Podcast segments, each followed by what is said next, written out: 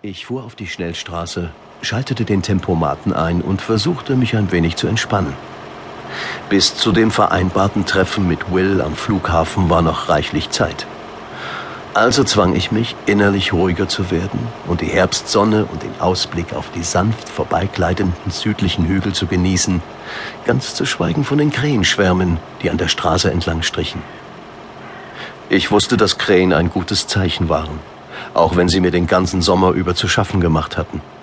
Im Volksglauben weist ihre Anwesenheit auf geheimnisvolle Ereignisse und eine bevorstehende Begegnung mit dem eigenen Schicksal hin. Manche sagen sogar, dass sie uns zu einem solchen Augenblick hinführen können, wenn wir es wagen, ihnen lange genug zu folgen. In diesem Moment flog eine einzelne Krähe über den Wagen hinweg und dann vor mir her. Plötzlich machte sie kehrt und flog in die Richtung zurück, aus der ich gekommen war. Ich versuchte sie im Rückspiegel zu beobachten, sah aber nur einen dunkelblauen Geländewagen, ungefähr 100 Meter hinter mir. Ich dachte nicht weiter über diesen Wagen nach konzentrierte mich wieder auf die Straße vor mir und vertiefte meine Entspannung. Es geht doch nichts über einen Ausflug mit dem Auto, dachte ich.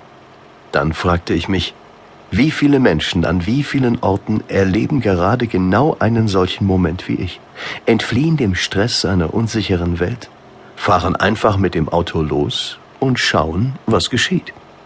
Ich allerdings befand mich auf einer Suche. Seit Monaten liefen mir immer wieder völlig fremde Leute über den Weg, die alle über das Gleiche redeten. Die bevorstehende Veröffentlichung eines alten Kodexes oder Dokuments, das von einer Gruppierung in Umlauf gebracht werden würde, die sich aus Vertretern der verschiedenen religiösen Traditionen zusammensetzte. Aber niemand schien genaueres zu wissen. Es hieß lediglich, dass das Dokument aus einem dringenden Grund früher veröffentlicht werden sollte als ursprünglich geplant.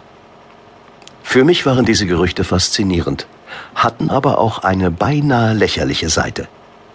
Die Idee eines Bündnisses zwischen den Religionen war alles andere als neu, hatte sich aber in der Praxis stets als undurchführbar erwiesen. Die Unterschiede in den Positionen waren einfach zu groß. Ich hatte das Ganze schon endgültig zu den Akten legen wollen, als ich plötzlich ein Fax von Will erhielt. Er schickte mir zwei Seiten Text, die offenbar aus diesem alten Dokument übersetzt waren. An den Rand der ersten Seite hatte er handschriftlich notiert, das Dokument ist sowohl hebräischen als auch arabischen Ursprungs. Als ich den Text las, erschien er mir zunächst modern.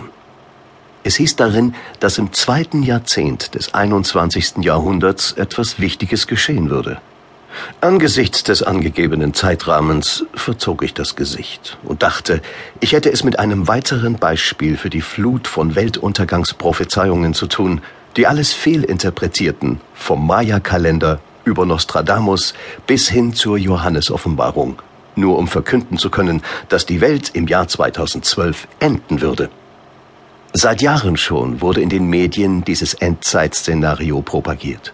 Und obwohl die Menschen sich deswegen Sorgen machten, wirkten sie zugleich zutiefst fasziniert davon. Die große Frage lautete, warum? Wodurch wurde diese Faszination hervorgerufen? War es einfach nur Aufregung darüber, jene Zeit, in der der Maya-Kalender enden würde, persönlich mitzuerleben? Oder ging es noch um etwas anderes? Vielleicht offenbarte sich in unserer Faszination für dieses Zeitenende eine tief in uns wohnende intuitive Ahnung, dass uns danach etwas Besseres erwartete. Je mehr ich von Wills Fax las, desto mehr spürte ich, dass von dem Text eine numinose Faszination ausging. Ich fand den Stil fesselnd und irgendwie vertraut. Die Authentizität bestätigte sich durch eine weitere handschriftliche Notiz Wills auf der zweiten Seite. Ich habe es von einem Freund erhalten, hatte er auf den Rand gekritzelt. Es ist echt. Ich warf einen Blick auf das Fax. Die beiden Seiten lagen neben mir auf dem Beifahrersitz. Wills handschriftlicher Kommentar bedeutete für mich, dass das Original wertvoll sein musste und möglicherweise eine wichtige Ergänzung zu jenem alten Text aus Peru darstellte, der immer schon seine große Leidenschaft gewesen war. Den Prophezeiungen von Celestine.